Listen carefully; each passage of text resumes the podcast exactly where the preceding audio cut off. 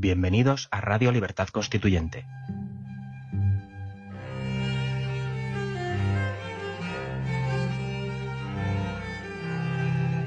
Están escuchando Los Florilegios Diarios de Trevijano.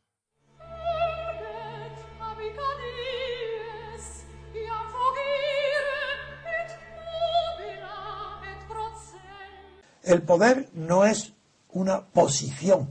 El poder no es una situación unilateral del que puede. El poder no es una conquista de una plataforma que en sí misma tenga poder. El poder es siempre una relación, una relación social que se llama relación política de poder. Cuando en la política, porque en un empresario tiene una relación de poder con el obrero o con el empleado o con el funcionario y esa relación de poder está fundada en que es el dueño del capital de la empresa y es el que contrata de una posición de mando. Pero en la política es igual. La relación de poder es bilateral. No basta para mantenerse en el poder, no basta que el poderoso, el que tiene la posición de poder, sea indiferente a todos los escrúpulos de orden moral o de orden digno o estético. Puede despreciar todo y puede importarle muy poco y, nada le obliga a dimitir, porque es una relación. Pero amigo, esa relación en la política está basada en dos valores políticos que se llaman la autoridad y el poder. La autoridad es una consecuencia derivada de una situación anterior a la que da el poder. La autoridad es anterior al poder. Y esa relación de poder se debilita muchísimo cuando el que debe de obedecer las leyes que hace, el que tiene el poder, el que tiene que obedecerlas, no las, no le tiene admiración, no le tiene, no lo considera un juicio moral superior al suyo, es definitiva cuando no le tiene respeto.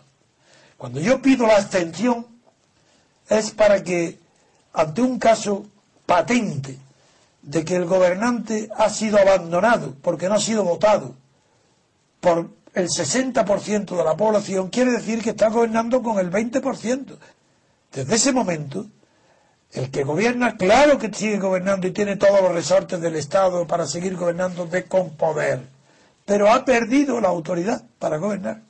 Entonces, ante cualquier situación que, que en otras circunstancias, cuando le votaban más hubiera sido para él facilísimo resolverla de un plumazo. En cambio ahora, como no tiene autoridad, ¿qué es lo que pasa? Pues que los gobernados le pierden el respeto. ¿Y qué sucede cuando se pierde el respeto? Que se envalentona el gobernado porque no tiene respeto al gobernante. Y esa falta de respeto se, se, va a traducir en cualquier acto minúsculo. Cuando está sin autoridad porque lo ha votado una proporción pequeñísima de los gobernados, se convierte en una crisis irreversible del poder, porque se ha roto la relación de poder. Y hay un desorden ya grave que perjudica a las grandes empresas, a las bancas que temen el desorden, ese poder desaparece. Pero desaparece como un azucarillo en el agua, no es nada.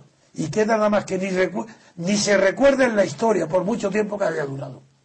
Eh, ¿Por qué se basa mi convicción? Porque conozco que el poder es una relación, no una situación de un espacio ocupado. No, es una relación entre, entre el poderoso y el que no tiene poder, entre gobernante y gobernado. y la pérdida de legitimidad quiere decir pérdida de autoridad moral. Y eso se traduce en la falta de respeto del gobernado al gobernante. Los que hasta entonces respetaban al gobierno, bien porque le temían, o bien porque sabía que era legítimo, o creían que era legítimo su poder, cuando dudan de que sea legítimo le pierden el respeto. Y es ahí donde comienza el, el desmoronamiento del poder. No en la abstención, sino en la consecuencia de la abstención, que es la pérdida del respeto, la falta de respeto hacia la autoridad. Para derribar pacíficamente a un gobierno tienes que retirarle la legitimidad, aunque él no lo sepa qué es, y aunque el pueblo tampoco sepa lo que es. Porque es la diferencia entre la autoridad y la potestad. La autoridad la tiene el que tiene moral, la potestad la tiene el que tiene poder. Quítale la moral. Bueno, pues un gobierno que saque, que gobierne con un 10, un 15, un 20% del censo, del censo electoral, ha perdido la moral.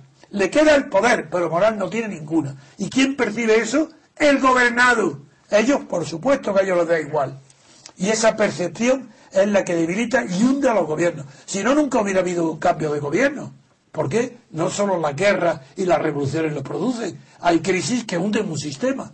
Y es por eso. Porque cuando los sistemas pierden la autoridad, pierden la moral y les queda solo el poder. El poder desnudo eh, no, no se perpetúa. Esas son las mafias de Gaster. E incluso tienen que llegar a acuerdos con ellos, unos con otros, para repartirse. El poder solo no se sostiene. Necesita una moral de poder. Y la moral se llama esa, es lo que se llama legitimidad. Y en latín, la autoritas.